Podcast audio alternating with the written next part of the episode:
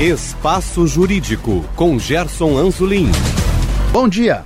Com oferecimento do Colégio Notarial do Brasil, Seção Rio Grande do Sul e dos cartórios de protesto, iniciamos o programa Espaço Jurídico na Rádio Bandeirantes. O Tribunal de Contas do Estado do Rio Grande do Sul realizará levantamento sobre as estruturas e políticas de segurança pública dos municípios gaúchos.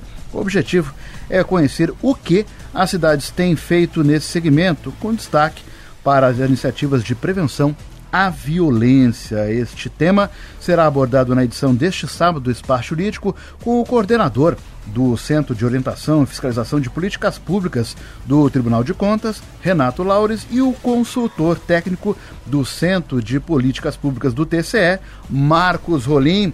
Bom dia e obrigado por aceitar o nosso convite. Bom dia, Gerson. Bom dia, ouvintes.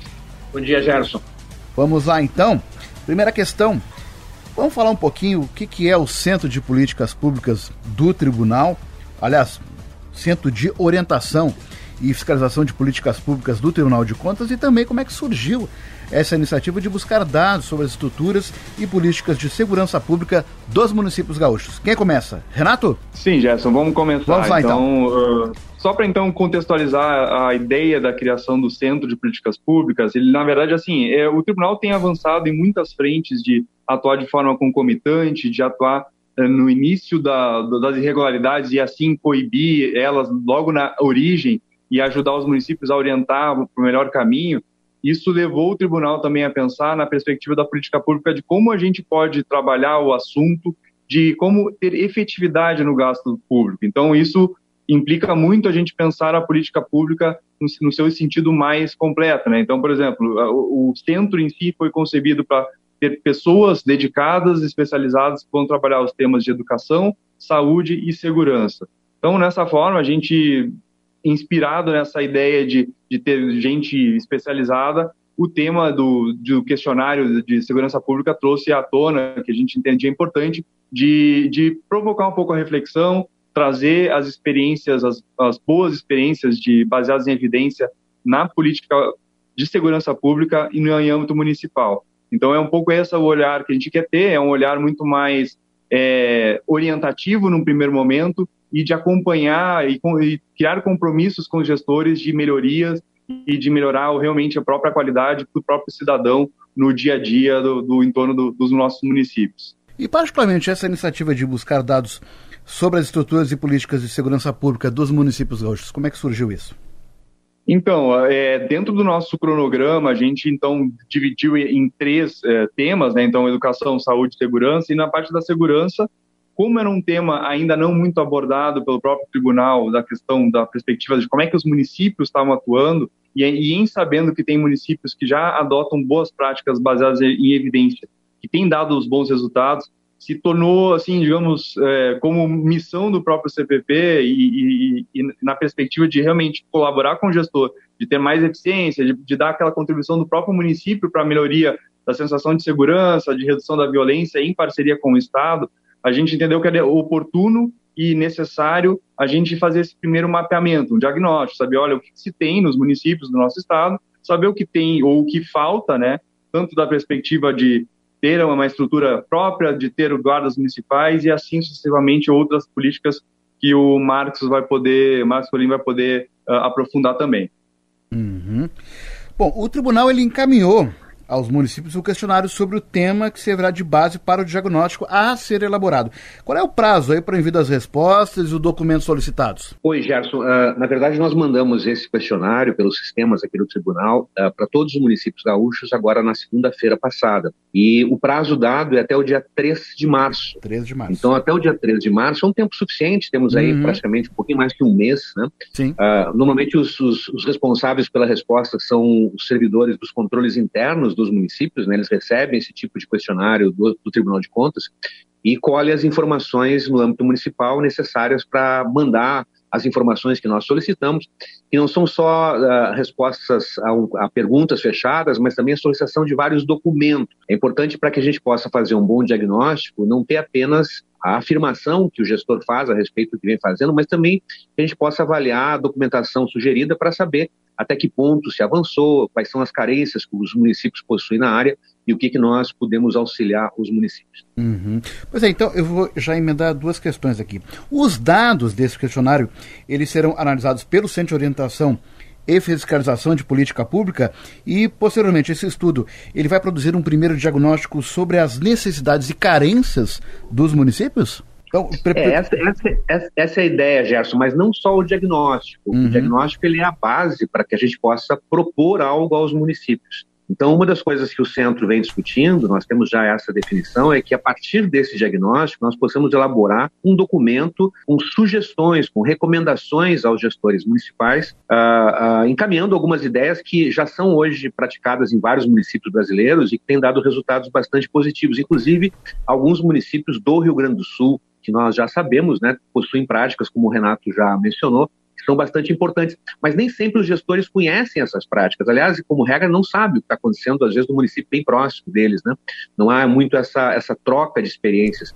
Então, a ideia também, a partir do diagnóstico, primeiro, é, entender o que está acontecendo, perceber claramente quais são as deficiências e quais são as boas práticas em curso e a partir daí elaborarmos um documento, uma espécie de uma cartilha, Gerson, uhum. com diretrizes do Tribunal de Contas, no caso, diretrizes do Centro de Políticas Públicas, uh, que auxiliem os gestores na, na, no desenvolvimento de iniciativas.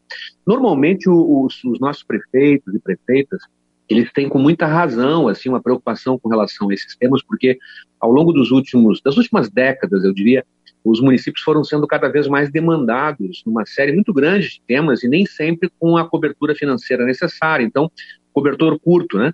Ah, há muita exigência aos municípios e poucos recursos necessários para que os prefeitos possam, de fato, realizar um ótimo trabalho. Mas na área da segurança, como em outras áreas, a gente sabe também, o Renato é um especialista, por exemplo, na área da educação, né, trabalha muito nisso. Não é diferente na área da segurança. Nós temos muitas medidas eh, que são praticamente medidas de gestão de organização da gestão pública que às vezes não custam um centavo e que podem propiciar resultados muito importantes na ponta. Né? Então, ah, esse tipo de orientação também pode auxiliar bastante os nossos gestores. Uhum. Agora, esse é um trabalho de fôlego. Vocês vão receber esse material a partir do dia 3 de março. Vocês têm uma ideia de em quanto tempo vão elaborar esse documento, essa cartilha aí? Porque também não é um processo tão fácil assim. Não, de fato, é um trabalho assim ousado, né? O tribunal assume essa responsabilidade de produzir esse diagnóstico. Nós queremos trabalhar com muito cuidado, né, Gerson? Então, assim, não é uma coisa que vai se fazer rapidamente, mas nós imaginamos aí que até abril, mais tardar em maio, nós tenhamos esse relatório pronto, né? E já essas diretrizes, uh, uh, condições de ser enviado aos municípios. É claro que uh, o nosso trabalho também parte muito já de estudos anteriores, de, de, uma, de, uma, de evidências que têm sido colhidas no Brasil inteiro. Eu trabalho um pouco com esse tema da segurança pública nos municípios há muito tempo, né, Gerson? Aliás, uhum. eu acho que o uhum. primeiro documento de segurança municipal oficial no Brasil foi uma cartilha que eu elaborei com o governo federal em 2005. Então, assim, é, são, são, muitos anos assim de discussão sobre essas questões. E eu acho que isso pode ajudar até para que a gente também situe os nossos gestores diante, Gerson, de uma nova realidade legal né, que o Brasil vem vivendo há algum tempo nessa área da segurança pública dos municípios. Hum. Veja que, que, que, interessante o fato de que, durante muito tempo, né, sempre que se falava em segurança pública, uh, se imaginava que o tema da segurança era uma responsabilidade praticamente exclusiva dos governos estaduais. Né? E a gente sabe a razão disso, é que os governos estaduais são os gestores das polícias, né, das duas polícias mais importantes, a Polícia Civil e a Polícia Militar, em cada estado. Mas o problema é que a segurança pública não, não se reduz ao policiamento. Né? Embora o policiamento seja uh, fundamental em qualquer política de segurança, há muitas outras iniciativas na área da segurança que não envolvem especificamente a atividade de policiamento, mas que podem, por exemplo, ser decisivas na prevenção do crime e da violência. Na área da prevenção, os municípios podem fazer muitas coisas, a gente pode conversar um pouquinho sobre isso para te dar alguns exemplos. Né? Uhum. Mas uh, uh, essa noção antiga de que a segurança pública era uma atribuição basicamente dos estados, ela, ela tem sido superada já há muitos anos no Brasil, né? Primeiro com essa noção de que a União tem uma grande responsabilidade, aliás, no caso brasileiro, a União investe muito pouco em segurança e tem pouca presença na segurança pública. Ao contrário de todas as democracias contemporâneas, onde os governos centrais, né, sejam os governos em, em, federação, as uniões, né, mesmo nos governos uh, uh, unitários, Uh, o governo central tem uma enorme importância. Ele é o, ele é o órgão fundamental para regulamentar todo o sistema de segurança, para orientar a formação dos policiais, para garantir uma mesma doutrina de segurança pública.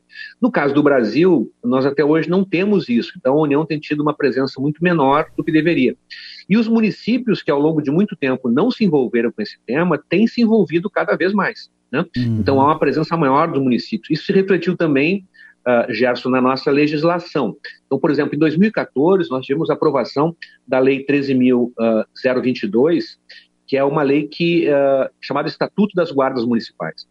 E essa legislação federal, ela estabeleceu qual é o papel das guardas municipais. É uma lei super avançada, muito complexa, boa legislação aprovada em 2014, que, que assegura um papel basicamente de prevenção para as guardas municipais. Então, superando aquela velha discussão de que as guardas municipais deveriam se tratar apenas da segurança dos próprios, dos municípios, né, dos prédios, das praças, enfim, a, a, lei federal estabeleceu claramente uma missão das guardas na segurança pública e muito na área da prevenção. Né? Então, essa é a primeira lei assim, importante nesse quadro novo da segurança pública. E depois, agora mais recentemente, em 2018, nós tivemos a aprovação da Lei 13.675, que é a lei que introduziu o Sistema Único de Segurança Pública, o SUSP. Né? Uhum. E a concepção do SUSP é que tanto a União como os estados e os municípios trabalhem conjuntamente. Aliás, a lei estabelece a necessidade de que uh, exista um plano nacional de segurança pública e defesa social que seja construído pela União, pelos estados e municípios, e que essa participação ela seja coerente, ela seja articulada, então que de fato vire um sistema, né? O hum. que é um sistema? Quando nós temos uma articulação onde cada parte faz, cada pedaço faz a sua parte, mas essas partes estão articuladas e caminham na mesma direção. Né? Hoje nós não temos um sistema a rigor, porque as partes não estão articuladas, né? e muitas vezes elas não caminham na mesma direção.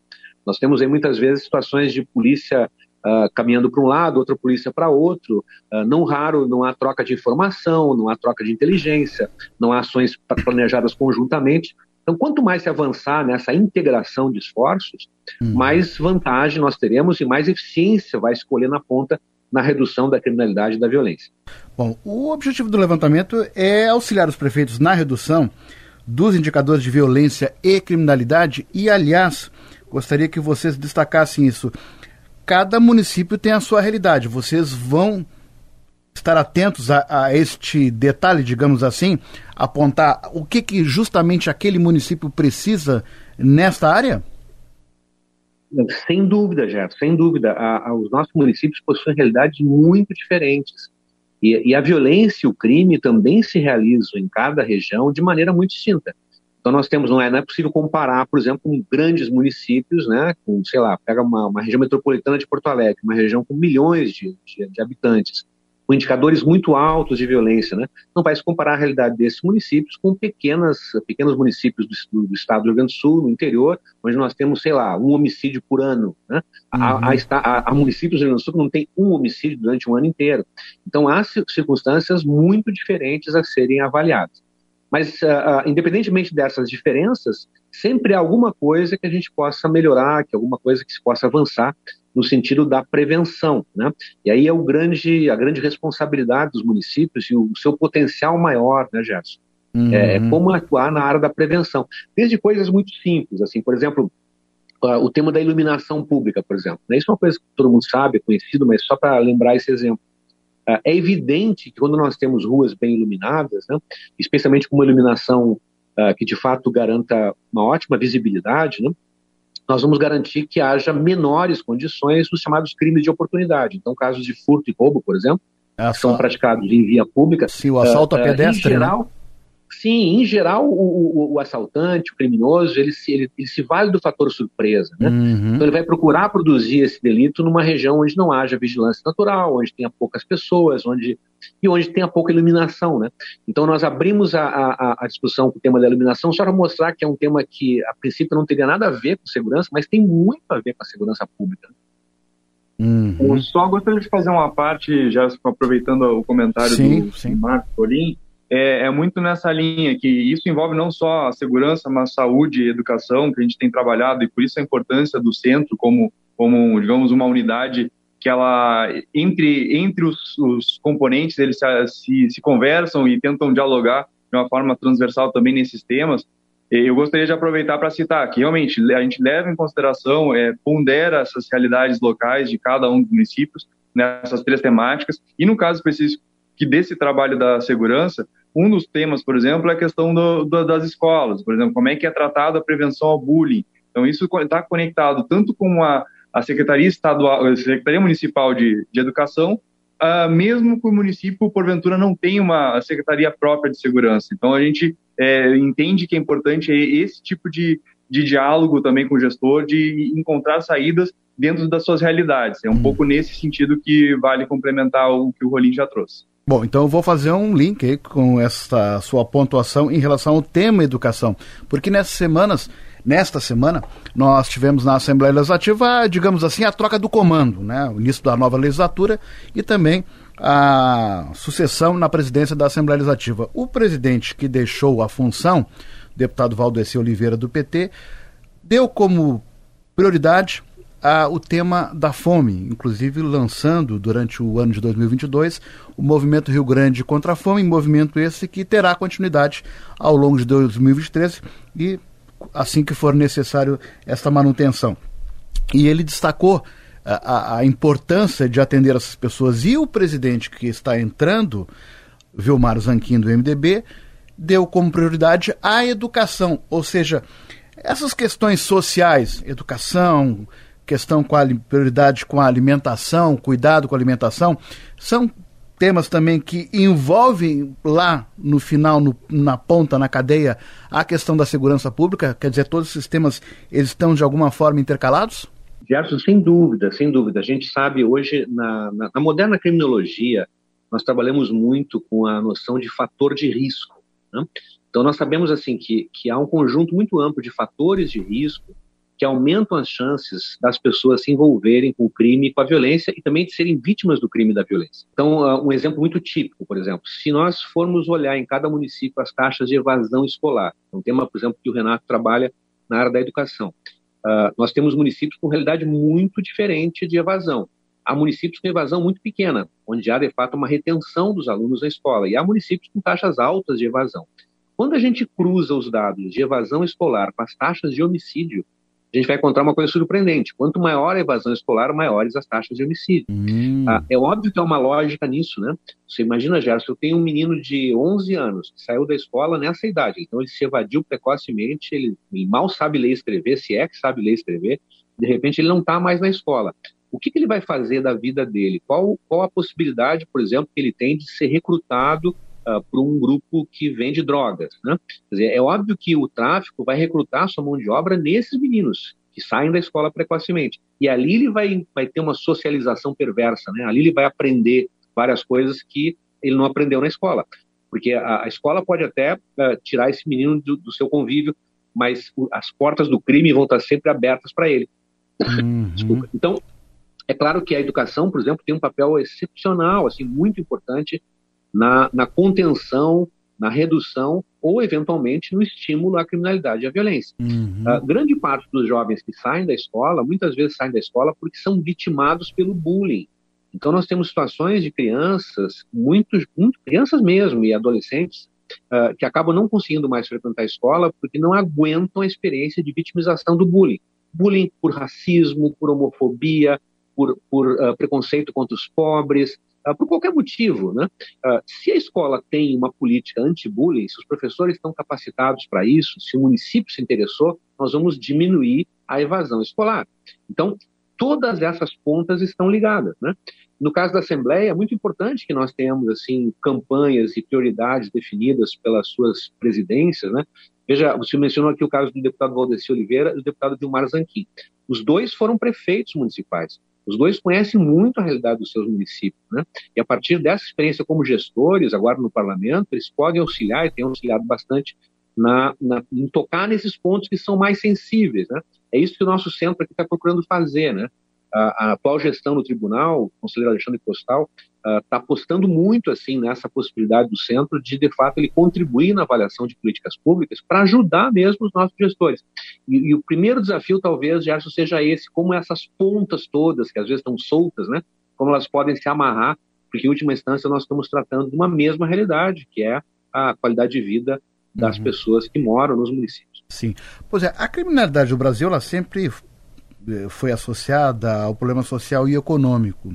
Vivemos uma quase que uma crise permanente, né? E nos últimos anos, pós-pandemia principalmente, a questão econômica tomou um rumo drástico, né? E o número de pessoas passando fome realmente uh, cresceu de forma significativa no Brasil. Mas tem um outro ponto que o senhor citou agora há pouco, a questão do tráfico de drogas. Como o tráfico de drogas ampliou esse problema, principalmente nas comunidades, até em municípios que uh, anteriormente nunca se ouviu falar sobre a questão do tráfico de drogas, daqui a pouco se escuta alguma coisa sobre isso.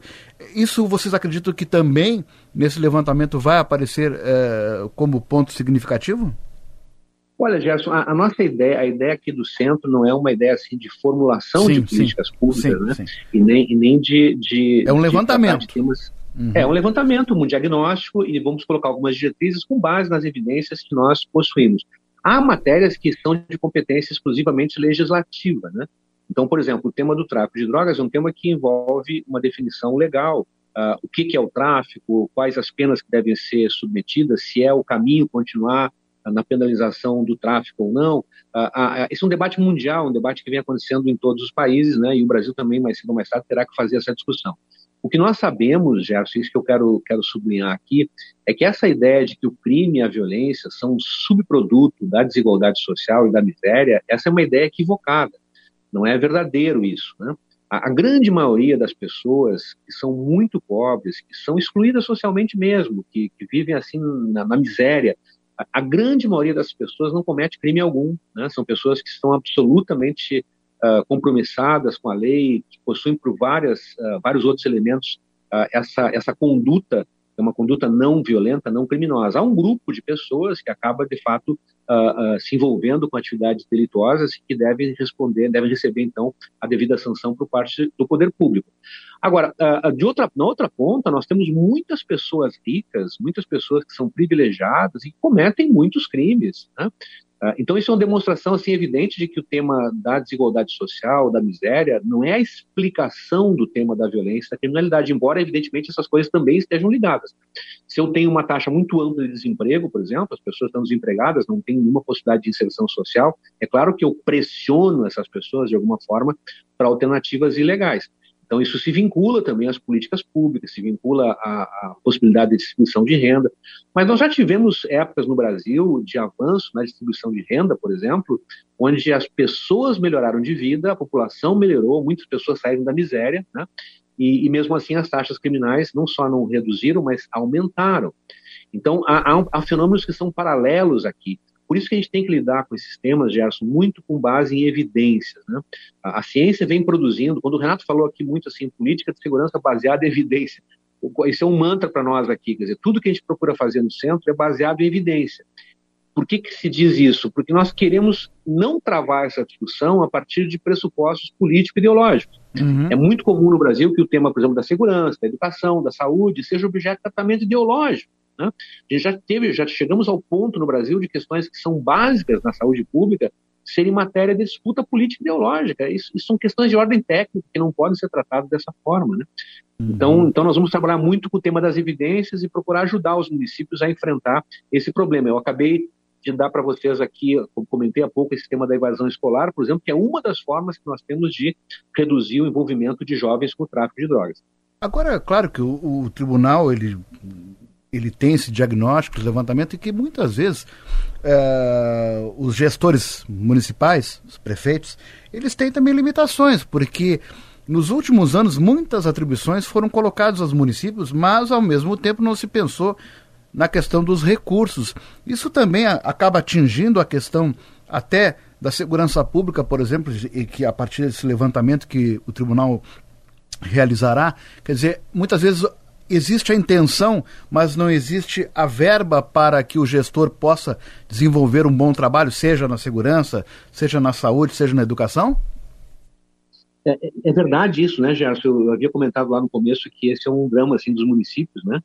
Se exige muito dos gestores e nem sempre os recursos estão disponíveis, então eles sofrem bastante por uhum. conta disso. Agora, eu quero só fazer uma, uma observação aqui para que o nosso ouvinte possa acompanhar essa, essa discussão. Se, se eu não tenho uma política de segurança pública no município, vamos imaginar que o gestor municipal, o prefeito, a prefeita, entende assim: olha, eu não tenho dinheiro, então não vou me envolver com isso. Não quero saber de segurança pública, eu não tenho dinheiro. Ok, é uma decisão que ele pode tomar, né? Sim. Uh, e aí ele resolve, por exemplo, uh, ajudar as polícias. E ele vai ajudar as polícias fazendo doação de recursos, enfim, mobilizando a comunidade para que se compre viaturas, para que se invista no aparelhamento das polícias. Vários municípios fazem isso, né? Uhum. É bem provável que ele vá gastar nesse tipo de iniciativa muito mais do que ele gastaria com uma política de segurança muito mais efetiva uh, no seu município, meramente organizando alguns serviços na ponta, por exemplo, uh, um domínio territorial. Deixa eu explicar rapidinho isso. Se, se, eu tenho, por exemplo, no município uma política de saúde, eu tenho postos de saúde que atuam na periferia em várias regiões daquele município. Mas nessas regiões eu também tenho escola. Nessas regiões eu também tenho alguns, alguns aparelhos culturais, alguns instrumentos da cultura, eu tenho também estruturas de serviço social. Se essas estruturas do município não estão interligadas nesse território e não conversam entre si, eu posso desperdiçar uma enorme quantidade de recursos. De repente, esse menino que está faltando na escola pode estar tá sendo vítima de violência doméstica, e aí o conselho tutelar que está vendo isso não está comunicando para a prefeitura. De repente, a, a mãe que está com um problema em casa, ela está com problema de saúde, mas ela é vítima da violência doméstica, porque o marido espanca essa mulher e um, o setor de saúde sabe disso, mas na escola ninguém sabe disso. Então é preciso juntar essa situação para que nós tenhamos uma administração pública cada vez mais uh, uh, uniformizada, unificada no território. Isso pode produzir efeitos na segurança pública e produzir muita economia para o município. Uhum. Uh, para não falar na dor né, e na, na, violência que produz vítimas e que aí não podemos nem mensurar isso né, do ponto de vista de economia. Né? Mas uh, são, são, são, são, são, são, gastos intangíveis, né? mas imagina a, a, importância de nós termos uma redução, por exemplo, de indicadores de violência no município, quanto isso produz de economia para esse município. Então é preciso colocar toda essa discussão numa escala mais ampla, né? não só a imediata do orçamento, mas também a médio e longo prazo. Né? Nesse hum. sentido, acho que os gestores podem avançar bastante se tiverem essa determinação. E só uma parte também, Gerson, em relação a isso, é só assim, uh, esses, esse diagnóstico que a gente está fazendo, esse questionário, também vai poder nos, nos, nos, nos identificar uma realidade que surpreende, surpreende uma surpresa em, dessa realidade em relação a alguns municípios que porventura tenha esse tipo de, de política que o próprio Rolim trouxe e que a gente possa relatar e destacar e valorizar e servir de inspiração para outros municípios. Sim, então, acho que esse é, um, esse, é um, esse é um caminho importante, e essa o norte do próprio CPP. Então, assim, não é só a gente apontar os problemas, também identificar as alternativas para esses problemas, seja eles identificados por falta de recursos, seja eles porque uh, não se percebeu que existiam alternativas possíveis. Então, é possível que a gente, ao uh, fazer esse levantamento, identificar casos uh, exitosos, possam servir de inspiração. A gente vai documentar, vai uh, fazer a, o, digamos, a identificação desses casos para poder realmente trazer o debate para um, um, debate mais amplo e mais profundo Sim. e para algo factível. E nada, nada impede, e é uma das estratégias do CPP, de fazer um diálogo bastante é, franco e construtivo com a, a FAMURS, com todas as entidades que envolvem os municípios dentro da sua realidade, para realmente a gente conseguir direcionar os esforços, no caso específico da segurança, de ações efetivas para a sua comunidade. Então, uhum. é um uhum. pouco esse olhar que se quer também com esse centro e com esse questionário. Sim. Bom, infelizmente nosso tempo se foi, mas eu já vou fazer aqui o convite no ar para vocês que tão logo esteja pronto esse levantamento, gostaria que então a gente pudesse, a partir dos dados obtidos, fazer aqui um novo programa, aí sim com os dados já né, obtidos com esse levantamento. Pode ser? Sem dúvida, sem dúvida, vai ser um maior prazer. O Renato aqui já, já sinaliza também que já está tá marcado. Tá? Convite só, feito. Só fazemos a nossa agenda. Tá legal. E eu gostaria de agradecer as participações do coordenador do Centro de Orientação e Fiscalização de Políticas Públicas do Tribunal de Contas do Estado do Rio Grande do Sul, Renato Laures, e o consultor técnico do Centro de Políticas Públicas do TCE, Marcos Rolim. Obrigado pelas participações. Obrigado. Valeu, um abraço. Sugestões podem ser enviadas através do e-mail sju17.gmail.com. Retornaremos na próxima semana com uma nova entrevista. Bom dia, bom final de semana a todos.